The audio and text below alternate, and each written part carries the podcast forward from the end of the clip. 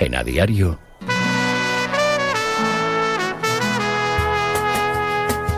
La tribu.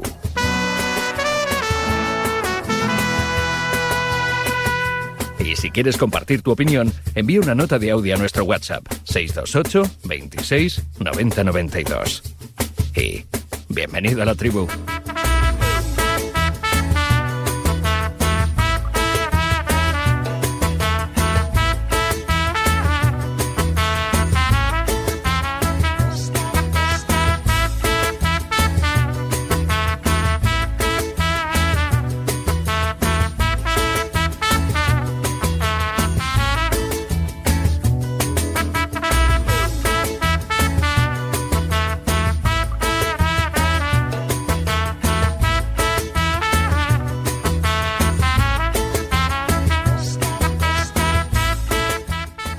27, 7 y 27 en Canarias. Aquí estábamos hablando de árboles y de la poda, de la hoja caduca y perenne. Gonzalo Miró, no sabía yo que entendías tanto de, de botánica. Ojalá, buenos días, yo, buenos yo- días. yo no entiendo nada. ¿Eh? Voy a tener que aprender a manchas forzadas, pero, pero no, no, yo no entiendo nada. Muy buenos días. Si alguien tiene una furgoneta, la necesitamos para Gonzalo Miró, que tiene que hacer unos trasplantes ahí. ¿Qué, qué vamos a traer? ¿Un, un madroño?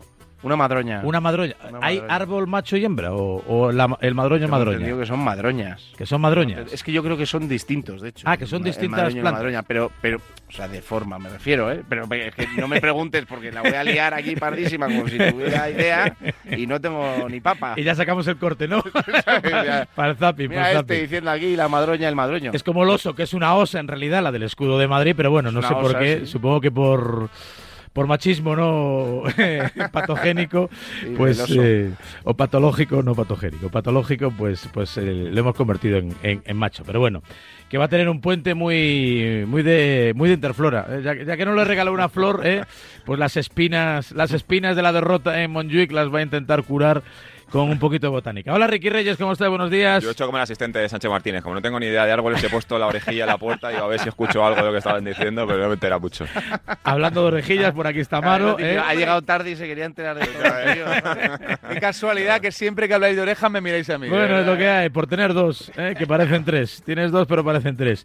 Eh, Irene Junquera, buenos días. ¿Qué tal? ¿Cómo estáis? Muy bien, ¿tú también entiendes de botánica, de plantas? Yo no, la verdad ¿No? es que no. Me- se me dan bien, pero porque busco en internet, pero no tengo ni idea. Ay, pues el otro día estudié yo botánica con mi hija y había, ¿cómo era? Eh, eh, angiospermas y giospermas o algo así, me parece, las que tenían flores. Ah, que biología, ¿no? Sí, Esto- sí, sí, bueno, ya sí, no me acuerdo. Uf. Cono, cono, ahora se llama cono. Teoría del conocimiento. Ah, bueno, conocimiento se llamaba antes, conocimiento del medio. Cono, cono, cono. sí, eso, medio centro. Todo el mundo llama Conocimiento cono, del medio cono. de toda la vida de señor. Cono, no Arbeloa, cono, cono. Eh, chiste Joder. malo. Eh, Ricardo Sierra, buenos días. Hola, ¿qué tal? Muy buenos días a todos. Aquí andamos, hombre, ¿cómo vas? Ya veo ya que habéis hablando de plantas, de arbustos, de, de- de- de chismorreos, de todo. Exactamente. Perfecto, Escúchame estupendo. una cosa. Me tú- encanta. Tú estabas ahí poniendo la oreja en el, Seguro. en el- la puerta del vestuario de... todo- Escucha, pues, pues no, pues la verdad que no estaba, pero yo estuve en el túnel de vestuarios un poquito después de que terminara Sí. el partido, porque teníamos pactada la entrevista con, con Pedri, y, y sé más o menos dónde estaba ubicado el, el- el asistente. Cabañero, que es Eh, un tío sí, estupendo. Sí, sí, sí. eh, y, y es verdad que está en una zona limítrofe entre lo que es el túnel de vestuarios Sí. y la entrada del, En la frontera del vestuario. por- no, porque hay una especie de vestíbulo que se junta por ahí donde está el, el pasillo que une además los dos vestuarios y por donde pasaban los delegados que estaban intercambiando camisetas y tal. Y yo creo que, que- que por eso pasó un poco todo, ¿no? Porque yo creo que el, el asistente pensaba que estaba en el túnel y por eso en el Barça, Edupolo y demás tal, pensaban que estaba dentro del vestuario, porque es una zona ahí limítrofe de esa que no, no está muy bien delimitada, ¿no? Por eso yo creo que, que la controversia que, que generó eso. Es verdad es que... Sí, sí, dime, No, no, perdona, no. perdona, que te he No, no, cortado. no, decía que es verdad que, oye, que, que llevan poquitos partidos ahí, pues seguramente incluso los Claro. del Barça y los árbitros, pues tampoco lo tienen muy claro. Aún está un poco descontrolado. afortunadamente aún está un poco descontrolado. La verdad que cuando fuimos con el, con el Madrid, que esperábamos muchas más medidas de seguridad, salvo que abrieron muy tarde las, eh, las puertas, por lo menos para los medios de comunicación, Sí, el estadio de Montjuic está diseñado seguramente de una forma un tanto antigua, no pensado eh, posiblemente para el fútbol, sí más para aquella cita olímpica, a pesar de que el español jugó un tiempo y de que hubo varios partidos de la selección, finales de Copa y todo esto. Y había ahí como un batiburrillo donde nos mezclábamos con los jugadores, con los protagonistas, el palco como muy al alcance de la mano, no sé, se podía pasar de un sitio a otro con, con bastante facilidad y me pareció que aquella normalidad era como muy saludable, ¿no? Todos los agentes del fútbol como que convivíamos ahí de una forma muy cercana, muy respetuosa. Eh, pero no es la, digamos, la frialdad y, ese muro que sí se levanta en prácticamente todas las instalaciones, donde te van conduciendo como borregos de la calle al sitio que te corresponde, seas aficionado, seas VIP, seas periodista, seas, eh, seas lo que seas, y no sé, hace que el contacto con los protagonistas sea prácticamente inexistente. Ricardo Rossetti, buenos días. Ni uno, ni dos, tres Ricardos. O sea, has Sí, pasado es todos los ¿eh? Ricardos cuando de la profesión. Ostras, y no hay tantos, ¿eh? Qué No, curioso. Tú eres, Bueno, tú eres Rossetti Pelao, eh, Sierra Sierra, sí, toda la vida, Reyes es Ricky. podemos No, perdona, Sierra es el del plus. Sierra es el del plus, correcto. Sierra es el del plus. A ver, Sierra es el del plus. A ver, a ver, que, no, no- que no nos liemos. Bueno, llamaré de alguna forma. Eh, tú. eh, os voy dando paso así con eh, tú. Y está por ahí Jorge Liaño. Buenos días, George. Hola, buenos días, ¿cómo estáis? Ahora, ahora te pregunto por, por los del nido y eso, pero estaba pensando a propósito de lo de poner la oreja, se me ha venido... Yo creo que todos tenéis que reconocerlo. En algún momento habéis puesto, habéis hecho el truco de lo del vaso, ¿no? Lo de poner el vaso. hombre. Sí, sí, sí, siempre. Yo lo hice una vez en un hotel, que es que te juro al lado. No, no, pero... Eso está muy feo, Pero- Irene. pero ¿qué estaba Eso pasando, está muy Irene? feo. Hombre, pues te lo voy a contar. No, no estaban haciendo lo que pensáis, pues sois unos cerdos mal pensados. Estaban discutiendo, pero es que era una cosa loquísima. ¿Tú qué O sea, era sabes lo que estaba yo haciendo en ese momento? ¿Tú qué sabes? Madre mía, pero qué bien me lo pasé. ¿Y de Te qué lo juro. qué hablaban? ¿Te enteraste No, de pero, toda la pero no? eh, se estaban diciendo auténticas, sí, sí, auténticas barbaridades. En plan, no, porque yo con tu familia tengo que aguantar, no sé qué. Así todo. suele pasar, sí, sí, suele sí, pasar, sí, suele sí, sí. Esperábamos una historia mejor. Ya. Pero la otra te la imaginas y le pones tú el aderezo, Jorge. También, verdad, Pero también, es verdad. mucho más divertido. Es horario eh, infantil que hoy hay cole todavía. ¿eh? Si y fuese aparte que eso no pondría la oreja para oírlo, la verdad, me daría muchísima pereza. No, no. Pero además Eso. que no ha puesto la oreja, yo creo. ¿eh? No sabes lo que te pierdes. Escuchar una, una, un, por favor, Para escuchar eso cosas- en un Para hotel cuatro cosas divertidas que hay en la vida, vamos, si le quitamos Sí, una... sí, sí. Bueno, bueno. sin saber qué cara tienen, me da un poco hasta de asquete, que no, que no. A veces es casi mejor, ¿eh? También. Por eso, por eso. Por Sí, eso. porque los mitificamos y pensamos que está ahí, ¿no? Y luego bajas al desayuno y empiezas a ver las caras y dices. A ver quién era, ¿no? Como siempre cuenta con, discutía, quién era como quién. siempre cuenta con mucha gracia Javier Cansado, dice, siempre sueña, ¿no? Con que suena el timbre y aparece Angelina Jolie, que es como su fantasía sexual, pero vamos, nunca suena el timbre de casa. Eh, eh, ¿Por dónde iba a comenzar? Liaño, que se me, iba al santo al- el- el se me iba al Sevilla, santo al sí, cielo. sí. Eh, lo que sí es una mierda es la situación del Sevilla. Digo lo de mierda porque lo dijo ayer del Nido, por lo visto, del Nido padre a del Nido hijo, y acabó diciendo, yo no sé lo que he dicho, lo que le he llamado a nadie, pero esto no puede ser. ¿Cómo está el Sevilla, Liaño? ¿Cómo estáis? Pues eh, con todos los respetos al circo, el Sevilla es un circo, ¿no? Eh, es una cosa tremenda, ¿no? Bueno, eh, lo- de ayer a efectos prácticos no cambia nada, eh, pero la imagen del Sevilla evidentemente se ve aún más deteriorada, ¿no? Eh, entiendo que la historia pasará la junta de ayer como la despedida mm, prácticamente eh, formal de, Pepe Castro, que, que de hecho dijo que, que posiblemente sería su última junta como presidente. Dentro de unas semanas, en Consejo de Administración, José María del Nido Carrasco será nombrado presidente del Sevilla. Pero, hombre, en, en ese interín, durante 6-7 horas, eh, lo que se vio fue un nuevo episodio de la guerra intestina que tiene al Sevilla bloqueado desde hace ya unos cuantos años, ¿no? Por no aburrir a la gente, porque este tema es muy árido.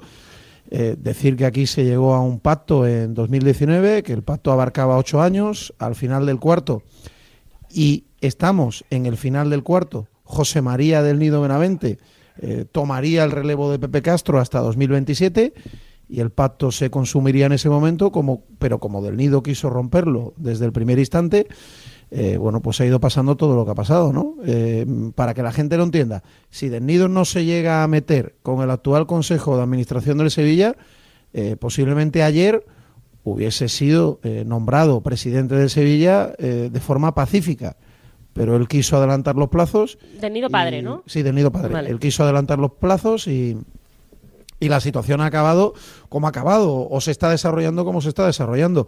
La foto es que del nido tiene más acciones que, que la parte de, de Pepe Castro, pero esas acciones están bloqueadas, que, que su hijo, con el que no se habla, va a ser el presidente del Sevilla, que el Sevilla tiene una inestabilidad tremenda, eh, que lleva tres temporadas seguidas presentando pérdidas, que las cuentas no se aprueban en junta, porque en esos puntos sí puede votar la parte del nido Benavente y, lógicamente no sale adelante ni un solo punto del orden del día y, y mientras el Consejo de Administración actual pues trata de trabajar, presenta una reforma de un estadio que no ha gustado demasiado y tiene también otros enemigos, ¿no? Ayer los Viris se presentan allí a, a decir que no quieren a ninguno de los dos, los pequeños accionistas también votan en contra de la mayoría de las cosas, bueno, eh, el caso es que, todo va mal, que deportivamente también va mal el equipo y que es difícil, ¿no? Que, la temporada acabe en, en buen puerto, ¿no? Sevilla solo le salva que los eh, seis equipos de abajo, y, y este dato es tremendo, yo, yo creo que no se ha dado nunca ni se va a volver a dar,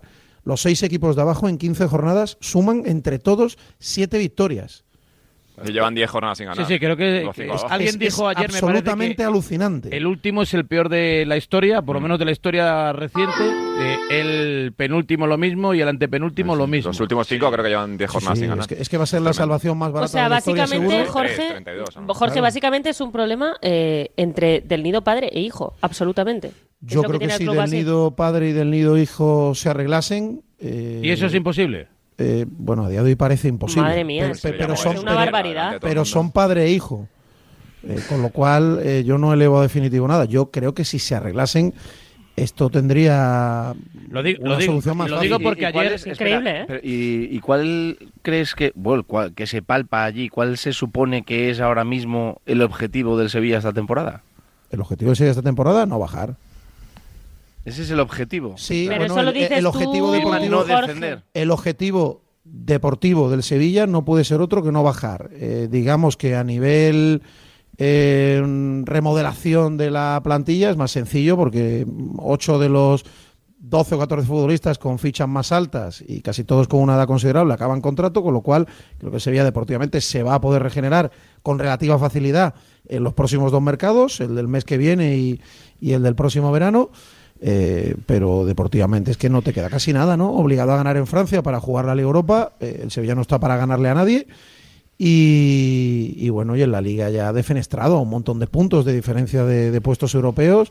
Y, y no gana nunca, ¿no? Cuando juega mal pero- pero- pierde, cuando juega bien empata o pierde. Mm, Pues qué Tú hablas de esa, eh, Liaño, de esa posibilidad de, rege- de regeneración, pero con las cuentas sin aprobar en los últimos años, con, con esos 20 millones de pérdidas, o sea, económicamente ahora mismo cómo está el Sevilla, precisamente para, para esa renovación, esa, re- esa regeneración, no pinta Pero nada bien, ¿no? ¿Sabes lo que pasa? Que, mm, que acaban contrato todos los que cobran mucho. Con lo cual va a poder bajar la masa salarial de la plantilla, que estaba ah, disparada para, para lo que se podía permitir el club, era un disparate, y, y lo va a poder hacer con relativa facilidad. Es que acaban contrato eh, Rakitic, Navas, Fernando, Mariano, Lamela, Sergio Ramos, Oliver Torres. Bueno, eh, futbolistas con fichas altas, ya se han Claro, Jorge, pero ahora la Solo- Solo un pregunta- segundo, solo dejarme solo un pequeño break para un apunte de última hora que han eh, comentado los compañeros del mundo. Jaime Rodríguez desde la sección de información de Madrid. Noticia de alcance. Hola Jaime, buenos días. Hola, buenos días, Raúl. ¿Qué tal? Una ¿Cómo muy estáis? buena noticia para Madrid, una muy mala noticia para Barcelona. En cualquier caso, una muy buena noticia para España. Sí, eso es lo más importante. La Fórmula 1 en España estaba en serio peligro de, de que perdiéramos la histórica carrera que se lleva celebrando en Montmeló hace 25 años. Y bueno, lo que podemos eh, anunciar es que Madrid eh, será sede de esta carrera a partir del 2026 eh, en un circuito semiurbano que se desarrollará alrededor de IFEMA y por Valdebeba, cerquita de la ciudad deportiva del Real Madrid. Y bueno, de esa forma, pues eh, la Fórmula 1 continuará en nuestro país, aunque habrá un cambio de destino. Bueno, pues es bueno, ¿no? Que España mantenga esa carrera y esa posición dentro del circo de la Fórmula 1 con Alonso, Sainz y lo que pueda venir por detrás. Y bueno, pues una lástima porque Montmeló siempre había sido eh, uno de los circuitos predilectos ¿no? de, de- la Fórmula 1, especialmente de los ingenieros. ¿no? Eh, en Montmeló casi siempre se habían realizado los test de pretemporada por las condiciones del trazado para la aerodinámica y todas, eh, todas estas especificaciones técnicas. Y ahora Madrid, bueno, pues toma el relevo con una fórmula que en nada se va a parecer a la de Valencia, ¿no? Para que no sea un desastre, ¿no? A nivel de inversiones. Sí, en este caso va a ser un evento totalmente privado, de una empresa, eh, bueno, una multinacional de las promotoras de, eventos. En este caso eh, hay dos grandes eh, compañías, tanto las que, la que organiza la carrera de Miami, que es eh, bueno el dueño de los Miami Dolphins, hipermillonario que incluso preguntó por la compra del Atlético de Madrid, y también el Gran Premio de México es otra compañía que también organiza carreras. Eh, serán ellos, uno de los dos, el que gane el concurso, el que se encargará de la organización y toda la inversión correrá por su parte. O sea, Madrid a nivel eh, público, bueno, pues pondrá la instalación, pondrá IFEMA, por supuesto, pero no será como en Valencia, donde toda la inversión fue privada, incluso también donde Montmeló, donde el montante eh, la mayor parte del dinero es inversión privada, que es uno de los motivos, por algunos problemas en los pagos, etcétera, que la Fórmula 1 bueno, andaba un poco la gresca con el circuito catalán y ha buscado otro destino. Se nos va a enfadar Puigdemont, a que nos quitan la final del Mundial, Jaime. Bueno, eso pues no lo descarto, desde luego, en estas negociaciones del gobierno de Sánchez, pues todo es posible, ¿no? Por compensar. Pero bueno, esa es otra, esa será otra pelea. Pero en este caso, Real Madrid no ha hecho el proyecto para arrebatarse a Barcelona, ni mucho menos. De hecho, la esencia del proyecto es eh, cuando, bueno, eh, algunos promotores, gente importante de la, la Fórmula 1, a- da, da la advertencia de que España está en serio peligro de perder la carrera. Ten en cuenta que ahora hay muchísima competencia, destinos de todo el planeta quieren la Fórmula 1. La Fórmula 1 quería seguir en, España, pero es cierto que, bueno, con Barcelona tenían algunos problemas. También a nivel político, la situación de Cataluña en los últimos años, algunos problemas que ha habido con el himno, el protocolo, pues, no- bueno, algunos problemas en los pagos. No estaba la situación muy allá, eh, algunas inversiones que no llegaban al circuito catalán y se buscó otra otro, otro destino. La Fórmula 1 siempre había mirado a Madrid, en este momento que es a Madrid, de, bueno, de potencia turística, pues muy al alza, como un destino atractivo, bueno, y unas negociaciones muy, muy discretas, se ha ido hilando hasta el anuncio que será las próximas horas o los próximos días, pero sí podemos contar que el acuerdo está cerrado y que Madrid eh, volverá a tener carreras que hace, pues desde el año 81 no tenían un gran premio en el viejo Jarama. Y tanto. Gracias, Jaime, felicidades. Buen día, hasta luego. 8 y 43, 7 y 43 en Canarias. A los que os guste la Fórmula 1, bueno, pues estáis de enhorabuena. No tenéis que ir a Barcelona, venís a Madrid, que lo tenéis seguramente un poquito más un poquito más cerca. Eh, cerramos paréntesis. ¿Decías algo más apuntar? Yo de- quería preguntar Sí. una cosa, Jorge, Sí. eh, porque se habla mucho de, de la situación eh, de las altas esferas, digamos, del Sevilla, pero sinceramente yo no sé en qué medida puede afectar esto, digamos, a los jugadores. O sea, yo creo que normalmente, salvo excepciones, los jugadores están totalmente ajenos a este tipo de cosas. Bueno, Y al final en no el sé, campo... yo- di- di- dire- directamente de la quizás de no. Acordaros de la de Siempre, siempre influye. Sí, No, yo, yo, yo creo que en, Que no se en sepa la dinámica, manda. en la dinámica diaria del club influye y eso acaba salpicándole al vestuario, ¿no? Al final, al final del Sevilla ha salido Monchi hace unos meses, eh, también peleado con el Consejo de Administración del Sevilla. Es cierto que, que- que el último año de Monchi en, en los dos mercados más recientes no había sido afortunado. eh, pero Monchi es lo que es en el Sevilla, es la figura más importante de la historia del club, ¿no? Y es un tío con, con las espaldas muy anchas y con la capacidad de absorber un montón de golpes y de asumir muchas tareas, ¿no? Y al final, eh, quizás el- la, imagen más clara del éxito del Sevilla en los últimos 15 o 20 años. Bueno, eh, evidentemente en alguna medida está afectando, ya digo que la suerte que está teniendo el Sevilla es que hay equipos muy malos este año. Desgraciadamente para la liga el nivel de, la parte media-baja eh, sigue disminuyendo y evidentemente eso a algunos les ayuda, pero no es bueno para la generalidad del campeonato y creo que de eso se va a aprovechar el Sevilla para no sufrir demasiado Y este que año. además pero son al final los que toman las decisiones, ¿no? Y a mí, sinceramente, yo no soy padre, no sé lo que es ser padre, pero me da mucha pena que eh, por poder, por, por ser presidente del Sevilla, por manejar los hilos, tengan que llegar a ese punto de llamarse mierda delante de toda esa gente. Y además ver, es que el, es- el asunto Bueno, más que por poder es ah, por las cosas que, hay, que, que Claro. hayan pasado entre El- ellos. Bueno, digo, Claro. pero que llegues a ese punto por el Sevilla, Sí, yo sí, creo que al hombre, final el que pierda me que es el parece Sevilla, lamentable, más pero allá cada del nido uno- padre, del nido hijo, es el el problema en, el lo deportivo, en lo deportivo yo creo que sí, sí, sí que influye porque eh, en este mercado de verano lo hemos visto y en el mercado de invierno, cuando vaya Víctor Horta a seducir a un jugador eh, al mercado, o sea, vamos, no sé qué, Eso jugad- sí, no sé qué eso sí. jugador ahora mismo querría meterse en este lío. Eh, de nivel Sevilla, quiero decir, porque seguro que si tiene el Sevilla, tiene, por ejemplo, el Betis, o tiene el Villarreal, el Valencia, el Aston Villa, el, no sé, miles de equipos. Entonces yo creo que en esas situaciones sí que influye mucho. Cuando tienes un equipo que, que solo da disgustos, que hay ese clima social tan malo, esto al final en el mercado se nota mucho. Que fijaros lo rápido que va esto, que, que el Sevilla viene de ganar un título europeo hace nada, ¿eh? Sí, sí. Pero nada, o sea, Sí, sí. El problema, el, pro- el problema del Sevilla no es que se traslade al terreno de juego, porque no es un problema solamente institucional. Es decir, el- la guerra accionarial del Sevilla no es lo que ha provocado que el Sevilla deportivamente esté así. Es decir, el Sevilla lleva dos años coqueteando con el descenso y que eso ha agravado esa situación o ese enconamiento y esas posiciones en el, en el plano institucional. Pero está claro que el Sevilla está cometiendo errores y no solamente relacionados con, con- con el, con el equipo, errores estructurales que han llevado a que al cambio en la dirección deportiva. Eh, Jorge, ¿cuántos entrenadores son en los tres últimos años, de- Pues- desde que se fue Lopetegui, que pues ya creo se que dijo en su cinco, momento ¿no? que no O- tenía que haber empezado sí. la temporada pasada? Es Son decir, Lopetegui, no San Paoli, Mendilibar y- y Diego Alonso. Son cuatro entrenadores en un año, en un año más o menos. de los del Nido se están cometiendo errores, ya se habla de injerencias de, de la Junta Directiva en di- decisiones que deberían de corresponder a la dirección deportiva y que por eso se va Monchi. Es de decir, decisiones es deportivas problema- y de, y de gestión, y de gestión económica. Claro. Sí, claro, claro, no, no, tres pero años no de pérdidas con un equipo problema. que entra en Champions o que gana la Europa League, pues es que algo no se está haciendo bien. Bueno, eh, yo solo quería decir dos cosas, eh, sin posicionarme por ninguno de los dos bandos, porque me falta, bueno, pues seguramente mucha piel, ¿no? Para vivir lo que se ha vivido en el Sevilla en los últimos tiempos, eh, con muchas experiencias como muy al límite, ¿no? Tocando la gloria, ganando títulos europeos y también tocando el, el, más profundo de los fondos, ¿no? Con, muchas situaciones que nunca debieron haberse producido. En primer lugar, sí me gustaría ponderar la figura de Pepe Castro. Al margen de que haya podido cometer errores, que seguro que los ha cometido, no deja de ser el presidente que va a salir en la fotografía de los principales éxitos deportivos o en buena parte de esos principales éxitos deportivos, ¿no? Que coronan al Sevilla como uno de los equipos punteros en, Europa. Además, me consta que es un, un buen tío, una buena persona que ha tenido, un, salvo que me corrija Liaño, un trato con la prensa muy cercano, Muy con bueno, el sí, aficionado sí. también, y creo que es creo que es buena gente y me parece que bueno pues ayer en concreto en su despedida no merecía esa salida no irse a irse a la cama pues seguramente con esa amargura ese ese mal trago ese mal trago pasado repito seguramente con motivos que, que los hay para criticar muchos puntos de su gestión eso por un lado y dos, en cierto modo, reclamar mesura, ¿no? Ayer escuchaba a Roberto Gómez con en el opinador con, con Ortega y decía una cosa que parecía exagerada, pero que en el fondo no lo es, ¿no? Esto ya empieza ya a mm, visceralizarse en exceso, si me permitís la expresión, ¿no? Y el otro día, pues a la hija de, de Roberto Alés, a una miembro del consejo, a un miembro del consejo, pues ya la rodearon, a Víctor Horta también, eh, la gente se revuelve, la gente se calienta, ayer tuvieron que expulsar a un accionista por la fuerza. Es que Y- si los y- directivos están así, claro, y- que espera esto- luego que la gente acaba esté un día, ¿cómo y espera esto acaba un día con un porrazo de uno a otro, de otro a uno y, y ya casi va a dar igual quién empiece o quién o quién lo secunde.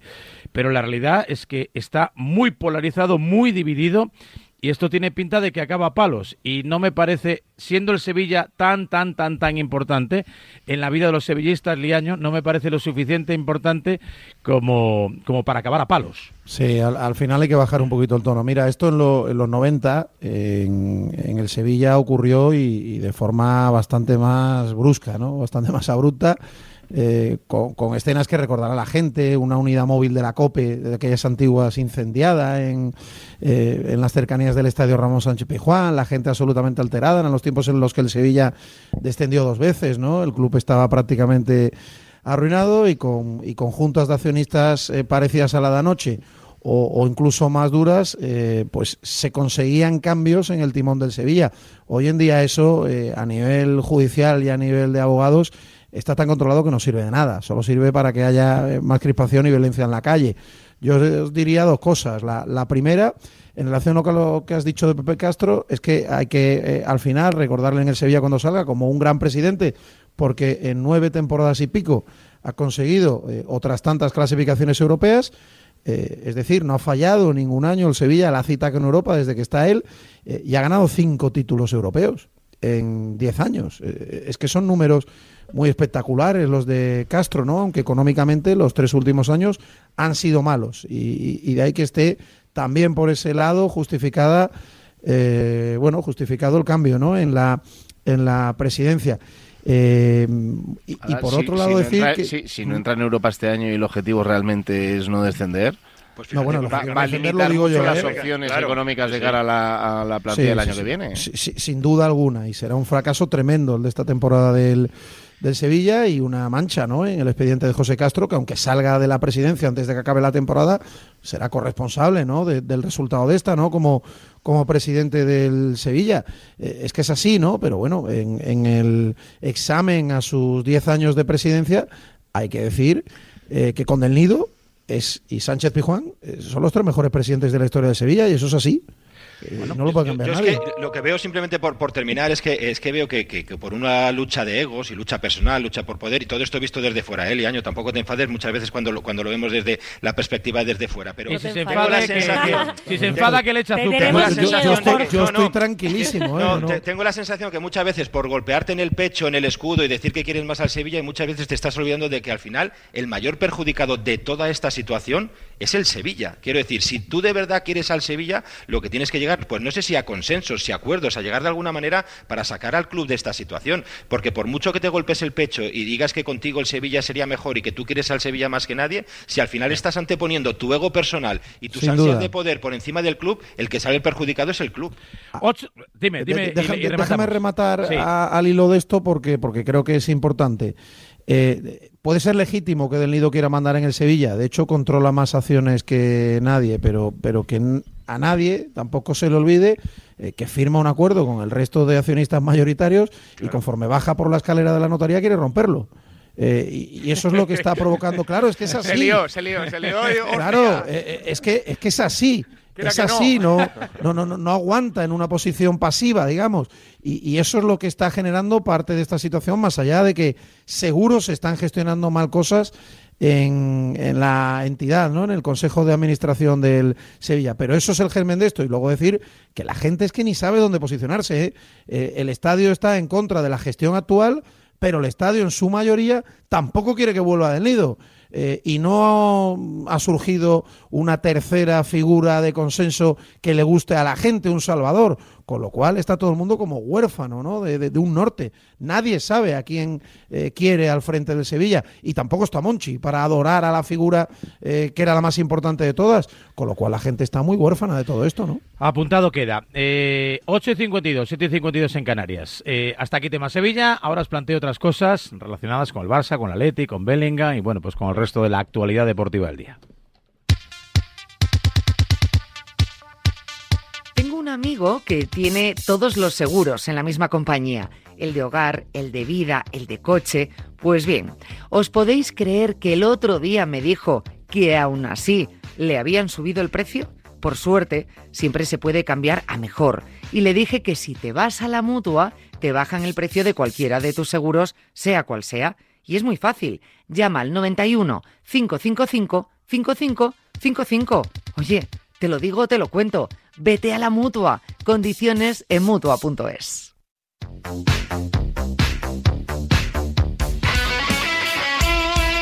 El deporte es nuestro.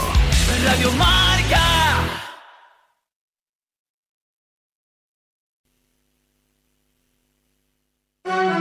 Invasión de búhos en la ciudad.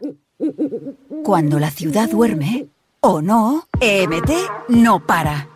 EMT revoluciona su servicio nocturno con una nueva línea circular, ampliación de recorridos y en fin de semana, un búho cada 15 minutos.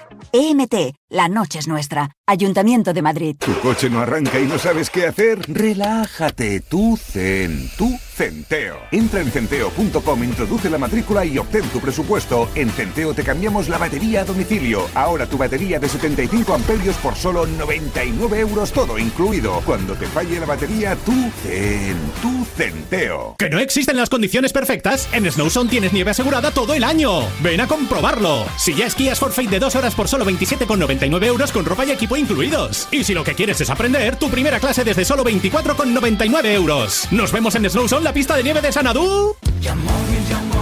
¿Quién te paga más por tu coche si está bien cuidado? Yamóvil. ¡Correcto! Porque Yamóvil es el concesionario que más te paga por tu coche bien cuidado. Y ahora con un nuevo concesionario en Alcalá de Henares para que te sea más fácil vender tu coche. Recuerda, solo en Yamóvil los auténticos seminuevos. Cada noche desde las once y media, el decano de la radio deportiva. Hay un periodista en la sala, pues eso es lo que pasa. Goles es periodismo. ¿Quién era el mejor portero, Alessandro? A ver, Carnevale o tú. No, Daniel, Daniel era un fenómeno. Daniel. Goles, un programa con toda la fuerza de la verdad. Ya sabes qué es lo que pienso, siempre te lo he dicho. Sí, eso es verdad. Siempre dices lo que piensas y eso es muy agradable. ¿Hay parrado para rato? En la sintonía más deportiva del mundo. Seguiremos hablando. Un placer, siempre un histórico y un viejo rockero con más fuerza que un joven. Que haya diversión y espectáculo, que es lo nuestro. Casi nada, imagínate tú. El deporte es nuestro. Radio Marca.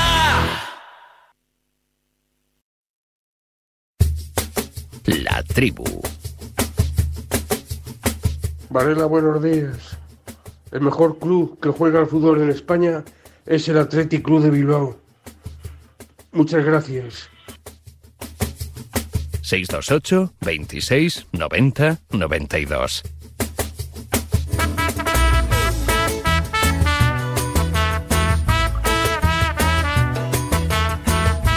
Bueno, el mejor no sé si es, pero desde luego la Leti juega realmente bien. Me escribe un oyente, eh, fiel oyente que nos escucha y sintoniza cada mañana, a ver. que casualmente es tribuno y director de eh, Radio Marca Andonosti. ¡Hombre! Y dice es una pena que con lo guapo que es Ricardo Reyes no sea padre. El guapo de mi clase en la uni. Sí, sí, sí. Rossetti es guapo por dentro. Y ahí se queda la conversación. Y claro, me parece que fue un feo a Ricardo Sierra. Entonces yo le apunto, ¿y de Sierra qué decimos?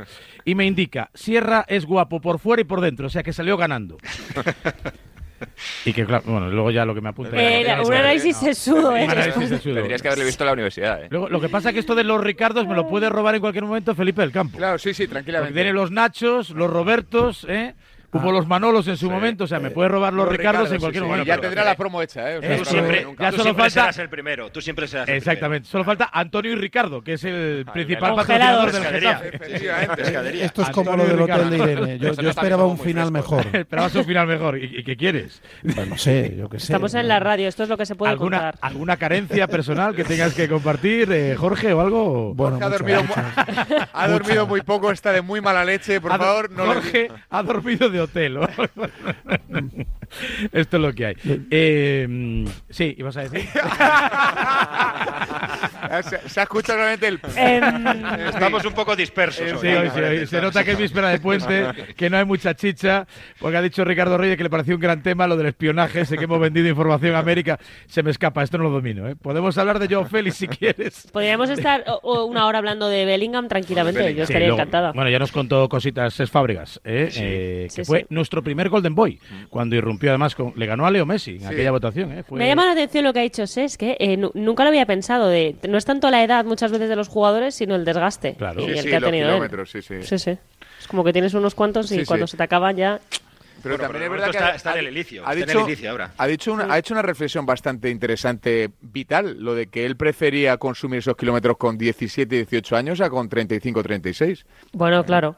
Ahora ya tiene toda la vida por Bueno, delante pero para... con 35 yo qué sé. se disfruta también, eh, no sé.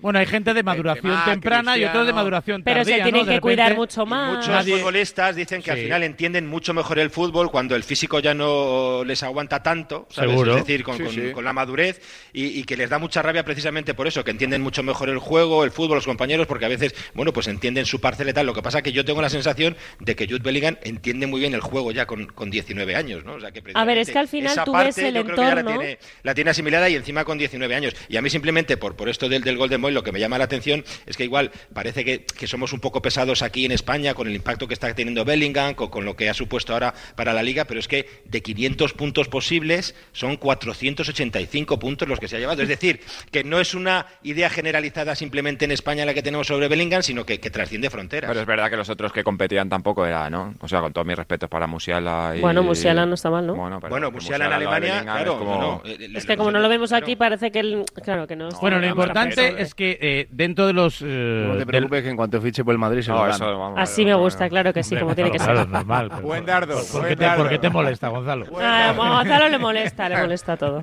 No, pero vamos, es, un es un premio de más o menos reciente creación, que no hay, pero de los veintitantos eh, 20 jugadores. justo, ¿no? 2000, ¿no? Desde Sí, por ahí, 2003, dices. 20, 20 y tantos, sí, no, sé- no, sé exactamente, pero vamos, no, no, no son como el balón de oro. Ah, lo que quiero decir es que, pues como en todos los premios, pero este que premia la precocidad, eh, no todos han cuajado, ¿no? La gran parte, la, o la inmensa mayoría sí, porque hecho- de ha sido Raúl, premiado Fábregas, Messi, el Kun Agüero, Wayne Rooney. Creo, que ha ganado, Joao creo que solo Messi ha ganado el, Golden Boy y luego ha ganado el Balón de Oro. Bueno, pero la mayor parte de los que han sido Golden Boy han sido estrellas mundiales. O sea, yo considero Bueno, a hombre, por ejemplo, mira, los- los una últimos- estrella mundial. A Pedri lo considero ya una estrella mundial, ¿no? A- Los, los anteriores son Gaby, Pedri, Haaland y Joao Félix. No está mal, no está mal. por ejemplo, o sea, creo ¿no? que son Es que- jugadores es que se da, se consolidados. da la Pe- circunstancia ahora, Sí. es que además se da la circunstancia de que como los jugadores son tan precoces ahora, es decir, con 18, 19 años llaman tantísimo la atención, incluso algunos en, en grandes equipos, no es que sean, estemos hablando de promesas, es que estamos hablando ya de realidades. Es decir, Claro. Bellingham tiene muchísimo futuro, pero es que ya es un presente en el Real Madrid. Ya son estrellas. A lo mejor no sucede como en otros en otras temporadas o en el eh, origen de, de la creación del premio, que estábamos hablando de un futbolista que empezaba a aparecer, por la edad se lleva el Golden Boy, pero eh, fijaros que es el tercero. Eh, No, es que estamos hablando de Bellingham que 16 tiene años. el equipo a su espalda. O sea, es que Claro, estamos es hablando que de un en, en el, el caso Madrid. De Yamal ya tiene 16 años y ya mm. está teniendo minutos y además no solo en el Barça, sino en la selección española. Pero es para claro. todos aquellos eh. que están diciendo, es que a Bellingham este año se le está dando más bola con lo del Golden Boy. Yo creo que le están dando la misma bola que el año pasado le dieron a Gaby, ¿no? Con el Golden Boy. No creo que este año sea como más importante porque se lo den Yo creo que la Bellingham. bola a Bellingham Digo, el es igual este mismo. este año que el año pasado. Yo creo que ¿Qué tostón, tostón? Digo, me, refiero que hay gente que dice, no, es que Bellingham, tal, no sé qué. Digo, sí. Le, dimos la misma importancia. Bueno, sí, porque. David Sánchez dice que estamos hablando tanto de Bellingham que, que, le está cayendo hasta mal y mira que es difícil, ¿eh? Pero bueno, es que se lo merece, o sea, también, ¿qué, queréis que os digamos? David Sánchez dijo ayer en el desmarque que le iba a poner al Camp Nou en, eh, dentro de unos años o menino. Omenino, eh, no, no, Omenino Negreira. Le iba a llamar Omenino, Negreira, dijo de eso. Eh, Oye, pero una cosa. Lo... hablando de Omenino. el bolsillo. Hablando de. Omenino. Eh, hemos exagerado un poco con el partido, con la temporada, con el nivel, con el fútbol de Joe Félix. Espero que después de la tribu de ayer la gente esté un poco más calmada, porque ya ayer por la noche desde Barcelona se filtra, no, que 80 millones son muy caros. Ya, ya hemos pasado de ayer por la mañana en la tribu de que Joao Félix era candidato a Balón de Oro a. Eh, pero ¿alguien cree que el Barça va, a pagar 80, millones de euros por Joao Félix? No, porque no puede, ni por Joao Bueno, esto ya lo hemos vivido, eh, también te digo. Ricardo, lo de no puede. Pero, pero que no, Pero que os estáis haciendo, con perdón, os estáis haciendo una idea equivocada con el tema de Joao Félix por un partido. Ayer, entonces, ¿eh? Porque o sea, madre la turra que me dieron, ¿eh?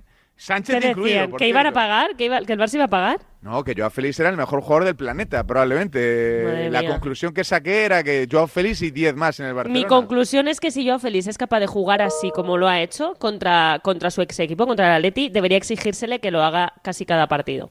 Y no, el Barça pagará lo que, le dé la gana por quien le dé la gana. Eh, es lo que, aprendemos. No aprendemos. Que da igual, que tiene que tiene 93 palancas y, y 17.000 metros cuadrados para Sí, vender, pero el tema es que yo te digo que no quiere eh, pagarlo por Joao Félix, bueno, que es que, que ahí es donde vamos. Son, no, pero, que las palancas son finitas, ¿dónde lo pone?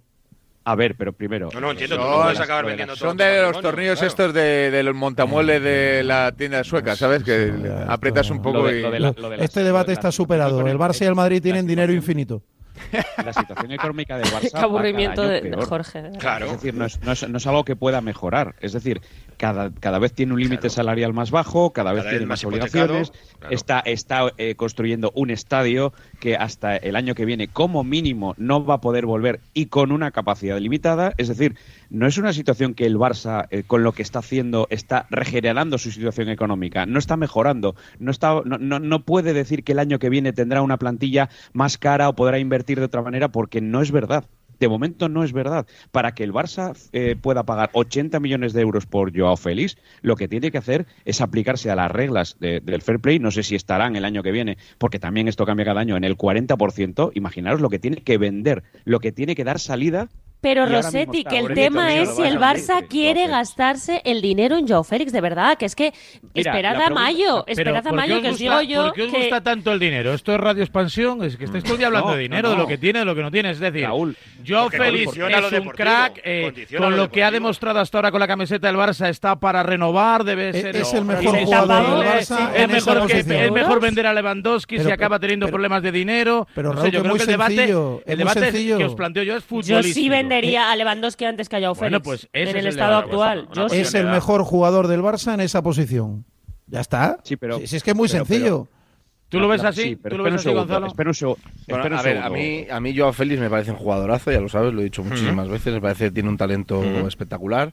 Creo que desde que ha llegado al Barcelona está siendo el mejor jugador del Barcelona. ¿El mejor?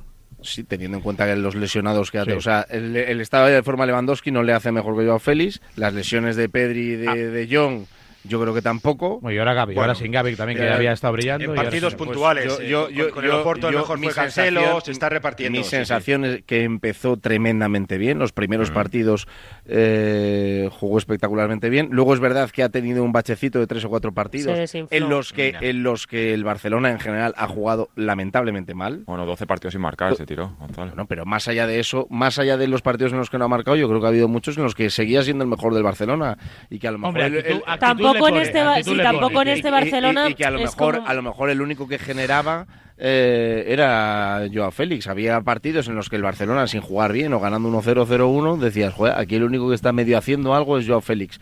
Ahora, que el Barcelona vaya a pagar o no por él, bueno, pues en lo que respecta al Atlético de Madrid, por la parte de a mí me toca, eh, entiendo que este escaparate que, por ejemplo, el gol del otro día o el partido del otro día se verá en muchísimos sitios, eh, le vendrá bien al Atlético de Madrid porque si el Barcelona no quiere o no puede pagar por Joao Félix lo que el Atlético de Madrid le pida, pues tendrá que el Oye, y Gonzalo, ¿y a un Atlético, a un Atlético cómo le sienta esto? Y esto es una pregunta totalmente en serio. ¿eh? ¿Cómo sienta que estéis eh, enriqueciendo eh, deportivamente a un rival directo? Es que no lo puedo comprender. O sea, yo me pongo en vuestra en la piel de, un- de un Atlético y digo, o sea, que me, ha, que me ha pintado la cara un jugador que está cedido de mi equipo. Sí, es que pero no lo mira, puedo es entender. que, es que, claro, eso hay que mirarlo con perspectiva. Lo miras a día de hoy y es excesivamente resultadista. ¿Por qué? Porque en su día, cuando el Barcelona, cuando ya se le buscó una salida a Joao Félix y lo quería el Barcelona, Miguel Ángel Gil se negó a que fuera a Barcelona. Porque si no llegase ser por Miguel Ángel Gil, ya el trueque en su día hubiera sido de Griezmann por Joao Félix, en su momento. Y hubiera sido del jugador del Barcelona en propiedad. Miguel Ángel Gil se negó a que fuera a Barcelona.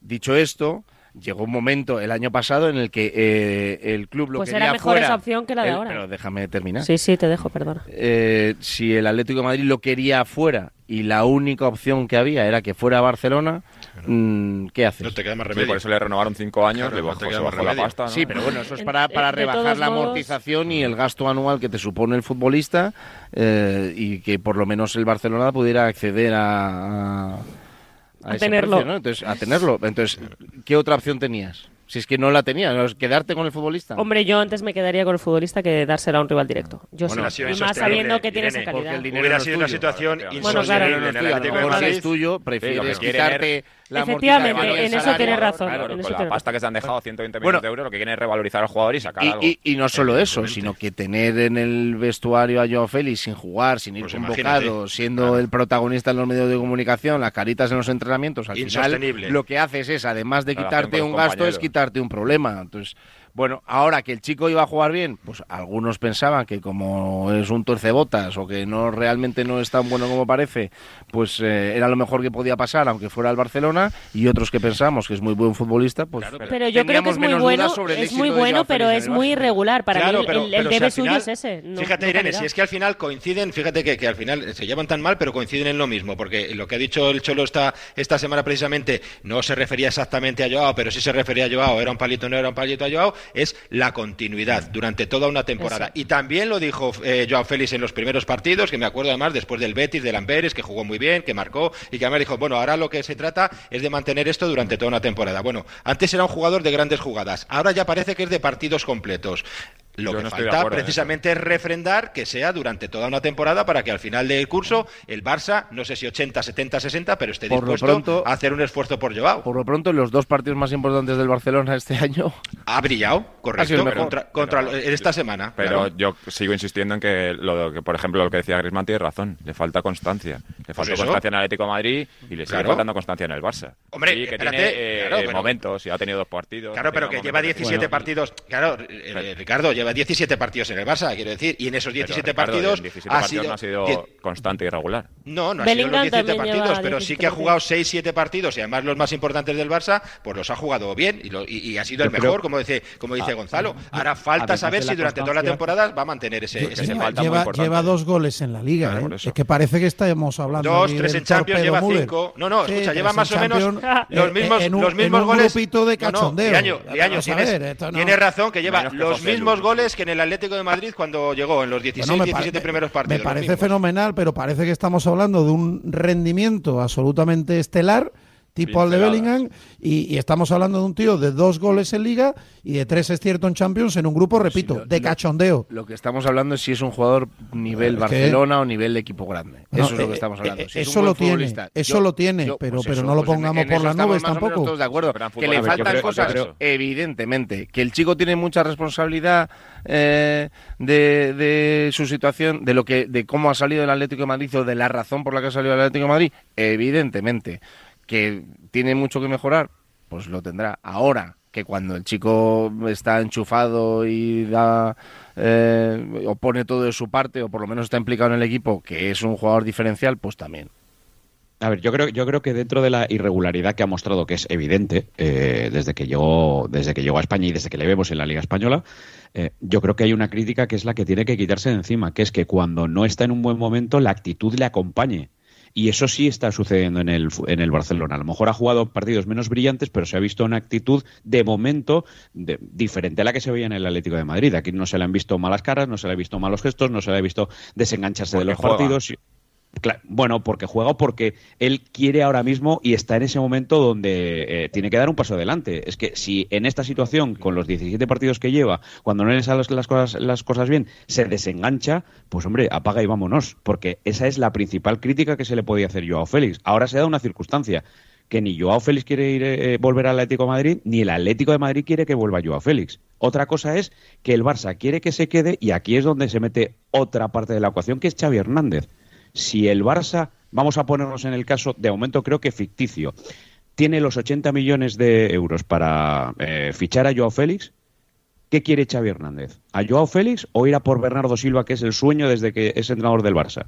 Bueno, Bernardo Silva, o en el mes de junio otro, entren- otro futbolista. pero que- pero si no tienen con, nada con que ese ver. precio que, le, que, le- que quiera el entrenador, antes que Joao Félix, que siempre puso su reticencia, Xavi Hernández, a que viniese al Barcelona. Ahora está encantado con él. Pero la reticencia no era porque no le gustase el jugador, sino porque tenía otras preferencias para otras zonas del campo. No es porque no le gusta Bueno, en el futbolista. No, no, es porque, bueno, diga, "Oye, porque a lo mejor tengo más otra necesidad porque voy a fichar a este Bueno, que a lo mejor Bernardo no juega en tengo el ocupadas". mismo sitio que, que Joao Félix. Yo lo que creo eh, es que es demasiado pronto para esto, ¿no? Estamos hablando de que nunca ha sido regular. Eh, Exacto, de que el esperemos a Barcelona no mayo. cuenta, claro, de que el Barcelona no cuenta con la pasta. Eh, ¿Por qué tienen que decidir ya? Que esperen a final de temporada y que vean un poquito el rendimiento de Joao Félix. Al final al el Barça eh, y al propio Joao se les va a medir por lo que hagan a partir de marzo. En circunstancias normales va a llegar eh, más o menos a eh, esa zona de la temporada colocado en la pelea por la liga y va a llegar seguro a, a, bueno pues seguramente a cuartos de final de la Champions no porque no, no hay grandes segundos en el sorteo de, de octavos cuando llegue el momento Bueno, bueno. pues vamos a esperar no No- no, no hay muchos grandes segundos yo, yo, yo creo que el Barcelona en circunstancias normales debería estar en cuartos de final vamos a esperar no a ver cómo rinde este futbolista y cómo rinde el equipo de aquí a ese momento de la temporada Lo ¿no? que, lo que sí eh, siempre ha resultado para mí una incógnita en todo esto, Gonzalo, es el papel del Cholo. Si eh, al Cholo de alguna manera, que tiene tanta incidencia, o por lo menos eh, sí da la sensación de que se le consultan casi todas las cosas relacionadas con la política deportiva, está o estaba de acuerdo o no con el hecho de que Joao Félix saliese al Barcelona. Es que Joao Félix le puede quitar seis puntos al Atlético de Madrid, que son muchos puntos. Pero, Le ha quitado tres. creo que le quedaba Pero- poco, pero ¿eh? vamos a Le ver. Quiero decir, que el Cholo quería que saliese, sí. Que se vaya al Barcelona, Pero ya, pero que en ese momento, ¿cuál era la, la alternativa? no lo sé. Claro, es que si no la hay. eh, ¿Qué Es que? No, o sea, hay es lo que- que le planteaba antes a Irene, porque ¿qué haces? ¿Te lo quedas? Nos lo quedamos en el vestuario, le seguimos pagando y seguimos todo- con el, el problema- problema, el problema es dentro que- del Hombre, grupo. Es muy Hombre, complicado, pero, por los, pero esta por los famosos la mejor, ¿eh? 400.000 euros te lo compra hasta, hasta el, El mi problema es que Pontevedra, ¿eh? Joao eligió al Barcelona y forzó, y de forzó todo para ir al Barcelona. Si es así, rechazó algunas ofertas que Y que- tenía de Arabia, Newcastle, tuvo- No, algunos de- equipos de, el- de el- menor nivel y verdad, eligió apostarlo todo al Barcelona. de Y- Es verdad, es verdad que él, podía haber ido a la, Era otro. Era la opción de haber ido a Aston verano- Villa, no quiso ir a la Aston Villa de Emery, que también tuvo una oferta para ir. Y, y al final llegó un momento en el que, a ver, tampoco creo que uno pueda... A ver cómo lo explico bien.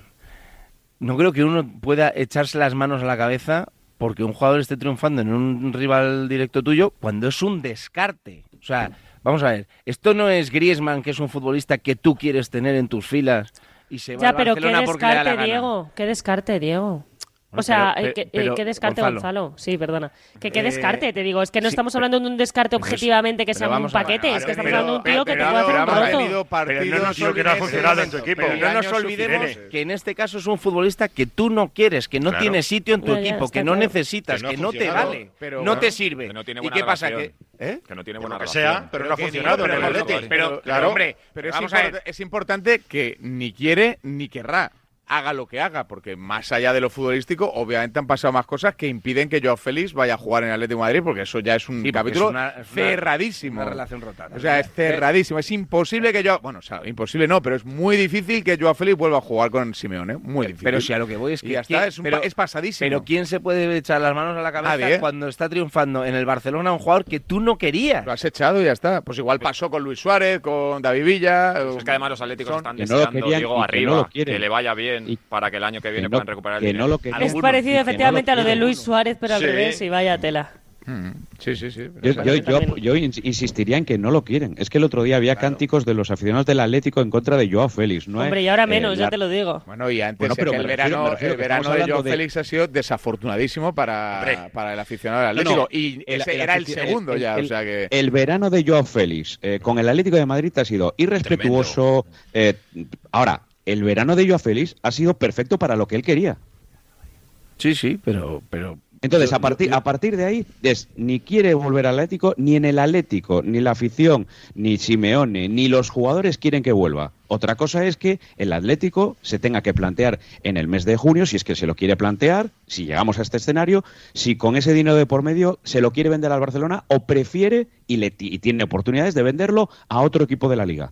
De la liga o de otras ligas. Dependerá de la oferta económica. Pero aparte es que hay más, hay más opciones. Bueno. Nos estamos centrando en que a lo mejor el Barcelona el año que viene no tiene eh, dinero para ficharlo, pero a lo mejor Pues dentro de dos años sí. Y puedes hacer o- una cesión de otro año con una opción de, de compra obligatoria con un precio cerrado. Yo ahí, ahí, Meter ahí 30 tengo una duda. Gonzalo. Hay- hay- Ahí hay- tengo hay una opciones, duda. hay opciones. Ahí tengo una duda en, en- en si se repite la cesión y es la situación económica del Atlético de Madrid con el fair play a 30 de junio. Si, si necesita una venta importante de Joao Félix o se puede permitir otro año para tenerlo en escaparate para una futura venta con una cesión. El Atlético ahora mismo financieramente está bien. Estable. Sí. Ahora mismo es un club estable y tiene las cuentas equilibradas y en el caso de que tuviera que hacer, por cierto, lo que ha hecho ya dos veces, ¿eh? cuando se fue el jugador al Chelsea y cuando se ha ido al Barcelona, de ampliar el contrato para reducir, seguir reduciendo la amortización y que el gasto anual sea menor, se volverá a hacer. Pero ya está amortizado, ¿no? El jugador. No, está una parte, no, no, un- no, no, él no, porque el fichaje primero fue de siete años y luego ha sido ampliando esos, esos años para seguir bajando la amortización. No, todavía no está amortizado. 9-18, 8-18 en Canarias. Bueno, pues eh, de lo que nos alegramos es de que Joao Félix sí parece va a ser capaz de convertirse en un elemento lo suficientemente controvertido como para hablar de él durante casi toda la temporada. Juegue bien, mal o regular. Que estamos un poco faltos de ello. ¿eh? Eh, fi- fijaros, ayer la Premier, el contrato televisivo que ha, que ha firmado, eh, que mejora eh, el, el que ya tenían. No en mucho, porque en cuanto le apliquen la inflación va a quedar la cosa casi, casi en empate, pero se hablan de unas cifras de en torno a los 2.000 millones, prácticamente el doble de lo que se está pagando aquí por ver eh, fútbol y a pesar de que constantemente es que no hay fútbol, es que los horarios, que hace frío, los campos no sé qué, 0 a 0, ta, ta, ta, los índices de audiencia y los índices sobre todo de asistencia a los campos siguen subiendo. Pero eso porque los estadios Es están cerca poco- de la ciudad. No pasa con Barcelona. Digo, como Montjuic. Como está muy lejos. Bueno, pero lo que quiero decir es que vendemos, vendemos habitualmente una fotografía como muy negativa de nuestro fútbol, pero luego a la hora de la verdad los campos en líneas generales van eh, recogiendo a más aficionados que en campañas previas. En fin, 9 y 19, 8 y 19 en Canarias. Ahora seguimos en la tribu aquí en A Diario en Radio Marca. En Radio Marca,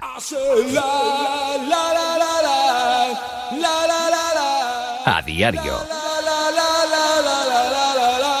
¿Qué música escucha la cantante de moda? Pues de todo, rap, pop, música clásica, trap, flamenco, rumba, fados, tangos, reggaetón. En nuestra gama Citroën Sub también sabemos de versatilidad. Aprovecha este mes los días Sub y elige el tuyo con hasta 8.000 euros de ventaja adicional. Entrega inmediata en unidades limitadas. Citroën.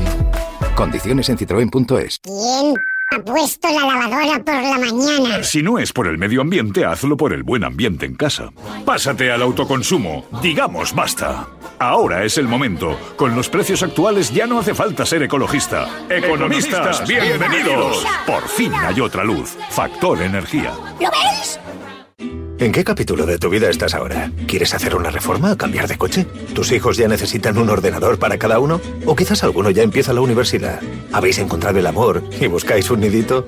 En Cofidis sabemos que dentro de una vida hay muchas vidas y por eso llevamos 30 años ayudándote a vivirlas todas. Cofidis, cuenta con nosotros. Ahora Eurojackpot, el mega sorteo europeo de la 11, es más millonario que nunca. Porque cada martes y viernes por solo 2 euros hay botes de hasta 120 millones. Y tan tataramillonario, porque si te toca el Eurojackpot, no solo te haces millonario tú, también tus hijos, y los hijos de tus hijos, y los hijos de los hijos de tus hijos. Compra ya tu Eurojackpot de la 11. Millonario por los siglos de los siglos. A todos los que jugáis a la 11, bien jugado. Juega responsablemente y solo si eres mayor de edad. En cofidis.es puedes solicitar financiación 100% online y sin cambiar de banco. O llámanos al 900 84 12 15. Cofidis, cuenta con nosotros. ¿Tienes una actitud de superación en la vida y te gusta afrontar nuevos retos? Entonces lo tuyo es la filosofía Spartan, que es la que tiene el Team Marca formado por Javi Amaro, Miki López y compañía.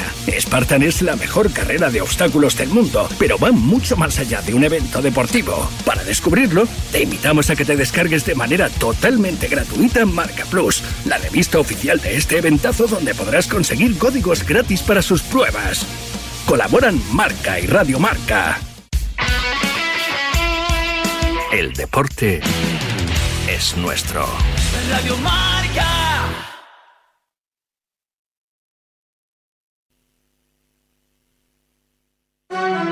Invasión de búhos en la ciudad. Cuando la ciudad duerme, o no, EMT no para. EMT revoluciona su servicio nocturno con una nueva línea circular, ampliación de recorridos y en fin de semana, un búho cada 15 minutos. EMT, la noche es nuestra. Ayuntamiento de Madrid. Mamá, mamá, ya tengo la carta de los Reyes Magos, queridos Melchor, Gaspar y Canalcar. Canalcar, querrás decir Baltasar, cariño. No, mamá, Canalcar. Tu coche está muy viejo, ya es hora de cambiarlo. Y en Canalcar tienen miles de ofertas. En canalcar.es te compramos tu coche, te vendemos un coche, te financiamos tu coche, te cambiamos tu coche. Canalcar.es Genera diferentes espacios en tu casa con paredes de pladur y casonetos Dier en Bricolaje Moraleja. El mayor stock y variedad en perfiles, aislantes y placas de pladur de todo Madrid. Precios inmejorables. Bricoferta. Placa de pladur 2,60 metro cuadrado. Casoneto metálico Dier 89 euros. Bricolaje Moraleja. En Getafe, calle Galileo Galilei 14. Bricomoraleja.com. ¿Quieres vender tu coche y al mejor precio? En Alhambra compramos tu coche. No pierdas más tiempo. En Alhambra tasamos, compramos y pagamos en el acto. En Alhambra la mejor opción y más rápida para vender tu coche. Si quieres cambiarlo en Alhambra te pagamos hasta mil euros más. En Automóviles Alhambra compramos tu coche. En Automóviles Alhambra compramos tu coche. Automóvilesalhambra.es que ocurre lo escuchas en marcador con Pablo Me va a Parra. venir a la cabeza el nombre de Diego López. Hola Diego, ¿cómo estás? Muy buenas tardes. Por favor, Hola, que nos dejen tener esa comunicación con Juan Carlos Ferrero, que ahora creo que sí. Hola Juan Carlos, ¿qué tal? Muy buenas. Hola, ¿qué tal? ¿Cómo estás? Pues eh, nota para saludar a Susana Guas. Hola Susana, ¿cómo estás? Muy buenas tardes. Pues muy bien, además encantada de Los estar aquí. protagonistas del deporte primero en Radio Marca. De 7 a 11 y media hablamos de deporte. Simplemente periodismo.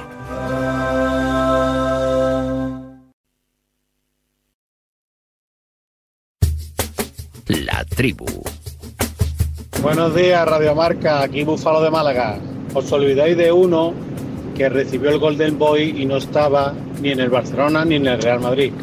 Y se llama señor Risco Alarcón, del Málaga Club de Fútbol.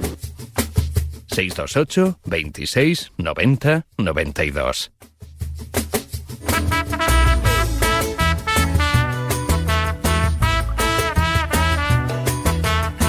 El partido estaba siendo perfecto y esa expulsión muy, muy, muy, muy, muy, muy, muy, muy, rigurosa nos ha hecho mucho daño. Y luego la jugada del penal de la Roja, yo creo que hay una falta clara a Roger, no la, no la señala. Yo sigo pensando que Fali puede llegar a esa jugada. Es un balón que Yago Aspas no tiene controlado. Creo que es una acción, sobre todo para ver Lambar, ¿no? Me he visto en el canal de YouTube que estamos retransmitiendo la Tertu y veo que tengo flexibilidad, ¿eh? porque me he pegado un estirón aquí que no veas. Eh, y Pues no sabes- será de ir al gimnasio.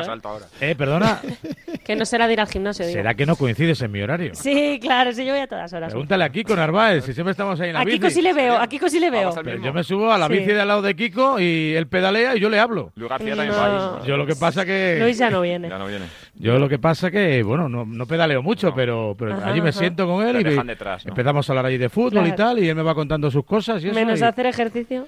Lo quise liar para ir a un programa de la tele, que me pidieron ahí un, un VIP, pero no ha querido, no ha querido.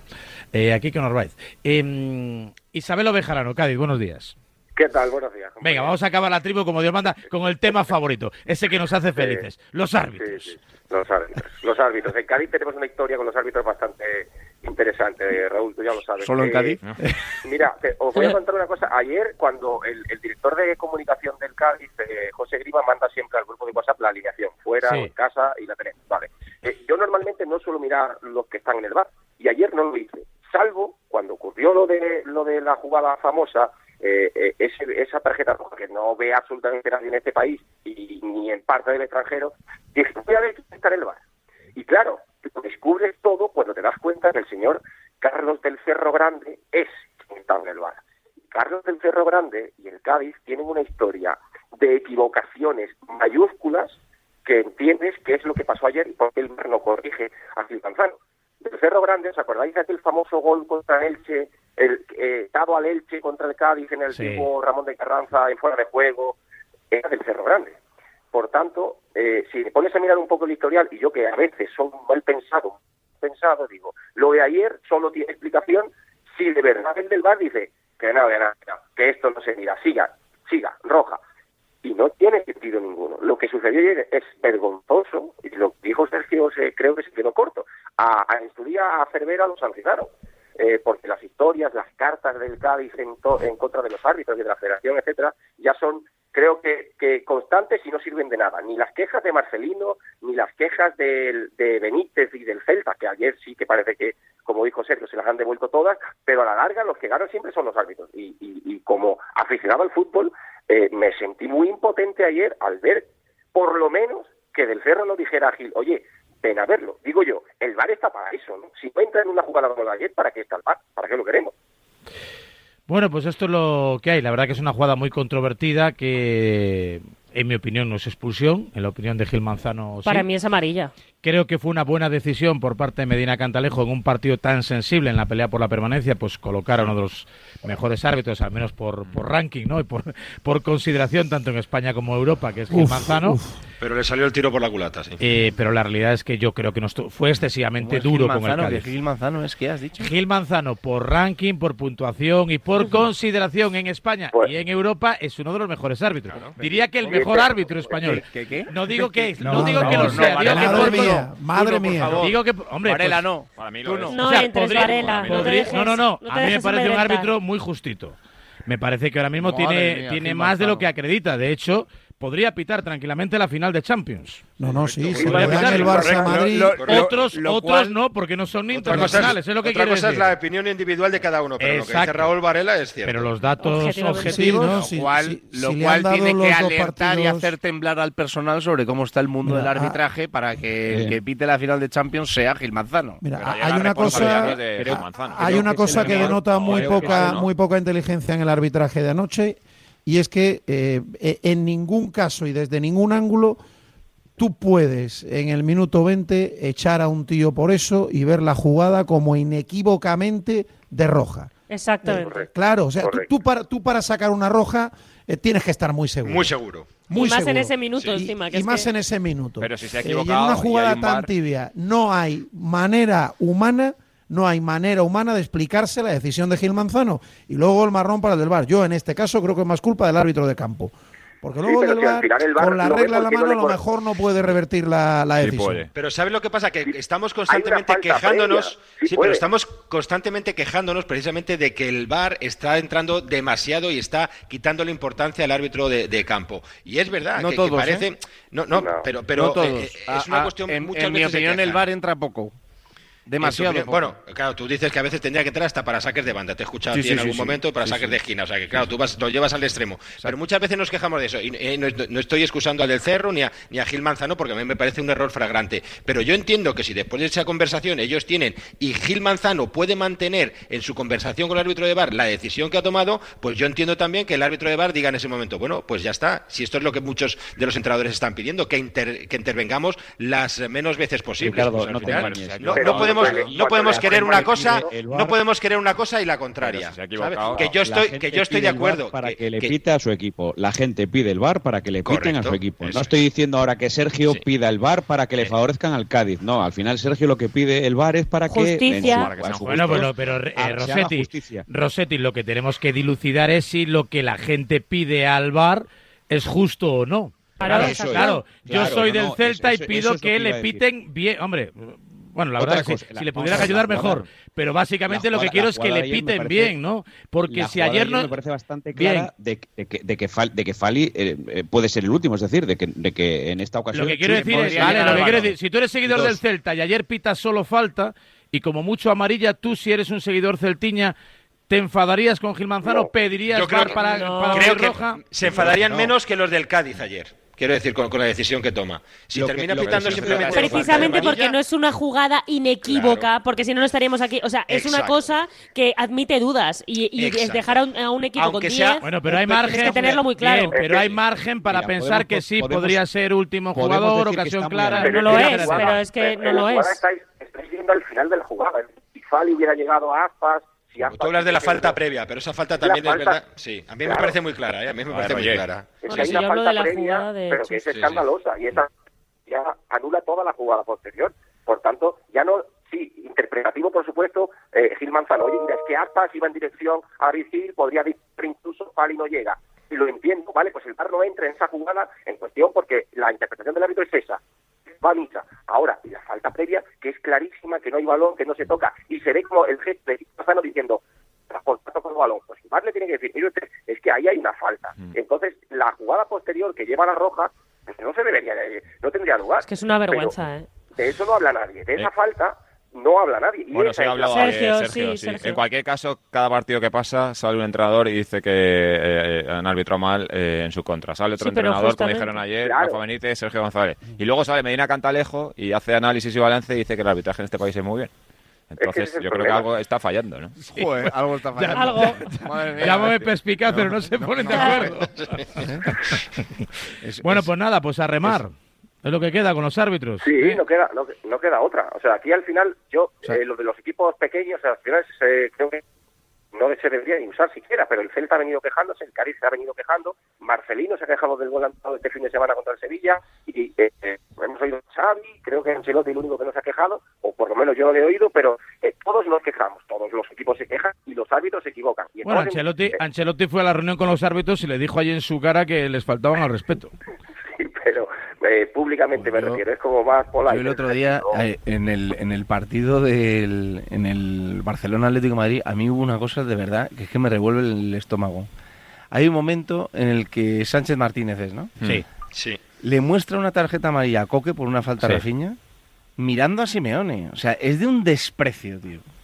O sea, era de un desprecio. O sea, le saca la tarjeta Porque a Simeone Mar- le estaba pre- protestando, le está le estaba protestando. diciendo, no, Sí, sí, no, sí. no, Pero- no ha sido pero- nada, se ha tirado, pero- se ha tirado. vamos los ver, gestos, pero- ¿no? Yo pero- creo que hay una cámara, no, que ver. está en el contraplano, que le dice, sí. no, no, no, no. Pero vamos a ver. Creo, ¿eh? Yo ahora, porque esto es radio y la gente no nos verá. Pero si yo estoy aquí mirando a Ricardo y te hago a ti así. Pero a lo mejor era tipo Laudrup. A, a ti eso.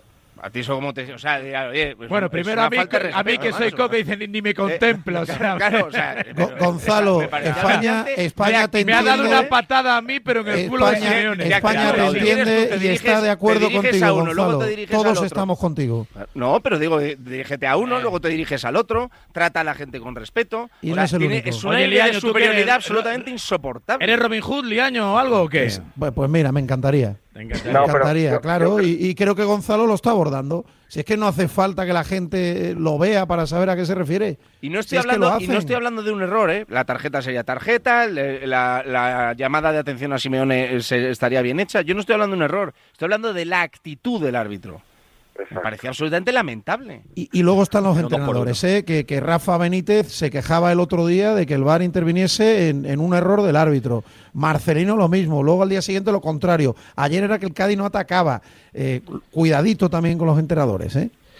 Bueno, la verdad que Benítez eh, habla muy poco de fútbol últimamente y el Celta juega muy poco al fútbol. Ha ganado un partido de 15 Benítez. Desde Se le septiembre hacen- lleva sin ganar. sí, sí, Uno. se le hacen muy largos los partidos además al Celta, que está en posición de descenso durante prácticamente toda la temporada y, y bueno, pues junto a Granada y Almería ahora mismo claros candidatos. La verdad que Cádiz tampoco está muy bollante, Mallorca No. tampoco y bueno, ese es quizá precisamente uno de los motivos de, de cierta tranquilidad, tal y como apuntaba antes Jorge Liaño en el, en el Sevilla, que los de atrás, de momento al menos, no... No gana nadie. No gana Nadie nadie. gana, de los de abajo no gana nadie. En, En las fin. últimas cuatro o cinco programas no gana nadie.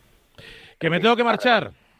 Esto es lo que hay, gracias. ¿A dónde? Isabelo. Al gimnasio. Adiós. Al gimnasio, me ha llamado Kiko, me ha llamado Kiko, Ahí que se ha subido no. la bici. En Hacer fin, fitness. os voy a poner Daddy Yankee para que disfrutéis. Esta canción se llama La Despedida.